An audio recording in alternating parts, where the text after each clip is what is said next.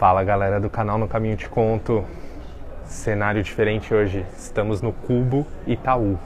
Um espaço maravilhoso de tecnologia, disrupção, falando de mobilidade, diversos assuntos. Tem um andar aqui para cada tópico, para cada segmento da economia.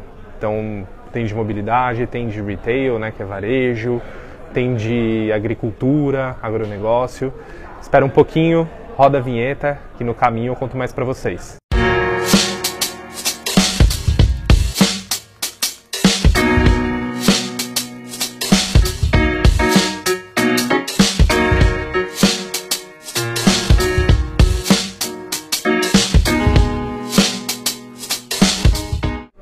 Bom, galera, eu separei um tópico aqui para discutir hoje com vocês. Na verdade, para eu falar, né, para vocês, é um alerta.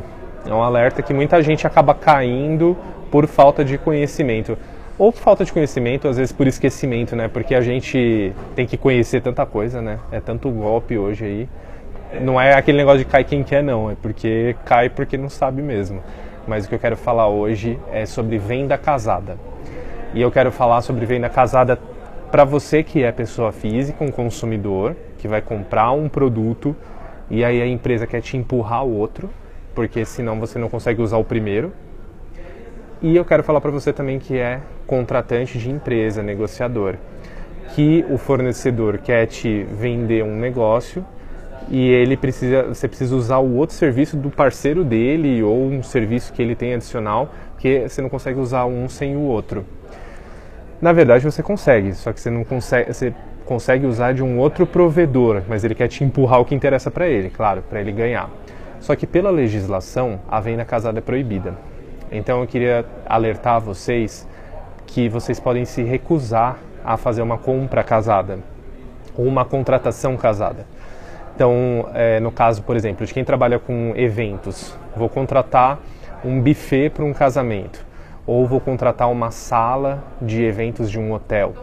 É, eu não sou obrigado a usar o fornecedor de audiovisual, o DJ ou o pessoal do bar que eles indicarem. Eles podem indicar, eles vão ganhar a comissão deles, né, caso você opte por fechar.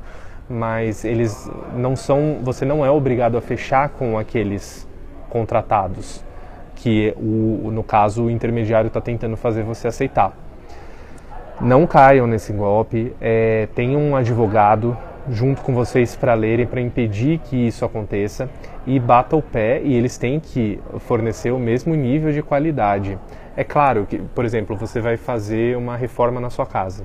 Aí você contrata um arquiteto para fazer o projeto. Eu já falei até em outro vídeo aqui sobre isso, porque é um caso clássico. Aí o arquiteto ele vai indicar o gesseiro, vai indicar o marceneiro, que ele tem confiança e também que ele ganha uma, um extra, né? Mas, e claro que aí tem um lance de afinidade. O arquiteto vai se dar melhor com aquele marceneiro, vai se dar melhor com aquele gesseiro. Mas se você tiver o seu da sua preferência, que você quer que ele trabalhe para você, você vai conectar aí os provedores, né, os fornecedores. Então você não é obrigado a usar o marceneiro que o arquiteto está falando para você usar. Isso é importante ter clareza muita gente acaba. É, acho que no caso aí de prestação de serviços individual é um pouco mais simples, mas não cai tanto em golpe. Mas quando você fala aí de uma operadora de telefonia, quando você fala de grandes empresas, é mais comum esse tipo de problema acontecer e os consumidores, por ingenuidade, por falta de conhecimento da lei, acabam fechando a, essa, esse contrato e ficam ali presos por 12, 15 meses e não conseguem sair sem pagar uma multa só que na verdade aquela cláusula é ilegal. Então, é, tenham conhecimento dessa cláusula, é muito importante que vocês é, revisem com muito cuidado, peçam ajuda ao advogado. Um erro muito clássico de quem vai fechar um serviço, vai fechar um, um, um contrato de produto, é fazer com pressa. Os, muitos vendedores, eu diria que quase todos, né, eles usam essa técnica da pressão emocional para você não pensar, porque muitas vezes quando você vai pensar você desiste da compra, é, seja porque você acha que não vai ter dinheiro para pagar ou porque você acha que é um golpe, que você vai ser enganado, n motivos. Mas uma das táticas de vendas é te forçar a assinar logo para você não poder voltar atrás, porque também a legislação garante que você tem sete dias para desistir de um produto quando você assina é, ele presencialmente. Então, não caia na pressão de vendedor. O brasileiro tem dificuldade de falar não, é cultural nosso, tem dificuldade de falar espera aí um pouquinho, preciso ler, preciso pensar. E isso é normal, faz parte do mundo dos negócios, né? A gente precisa pensar para fazer um investimento. Então, pega lá o papel, se estiver no shopping, pega o papel, vai lá na praça de alimentação, dá uma lida, pensa, reflete e não caia nessa de que precisa ser venda casada. Então, eu comprei o produto de X e eu tenho que comprar do Y porque é parceiro dele. Não. É claro que tem uma série de facilidades isso, né? Integração tecnológica, o banco de dados, principalmente hoje quando a gente fala de LGPD, que eles têm uma corresponsabilidade juntos de proteger os seus dados pessoais, mas você não é obrigado a comprar nada casado de uma empresa junto com a outra, seja você um consumidor final, B2C, seja você um comprador de uma empresa B2B e digo com conhecimento de causa, especialmente em eventos corporativos que muitas vezes é empurrado, né? Você tenta fechar com um hotel, um espaço de eventos e você é obrigado a fechar com um determinado fornecedor de A e B, ou de audiovisual, ou de transporte, de logística, e não é uma prática legal, tá certo? Galera do No Caminho de Conto, fiquem atentos porque agora eu sou embaixador de uma marca que se chama Vol e eles vão ter vários conteúdos aqui também no meu canal, porque é a tendência do marketing, né? O collab. Eu vou estar tá mais no deles, eles vão estar tá mais no meu.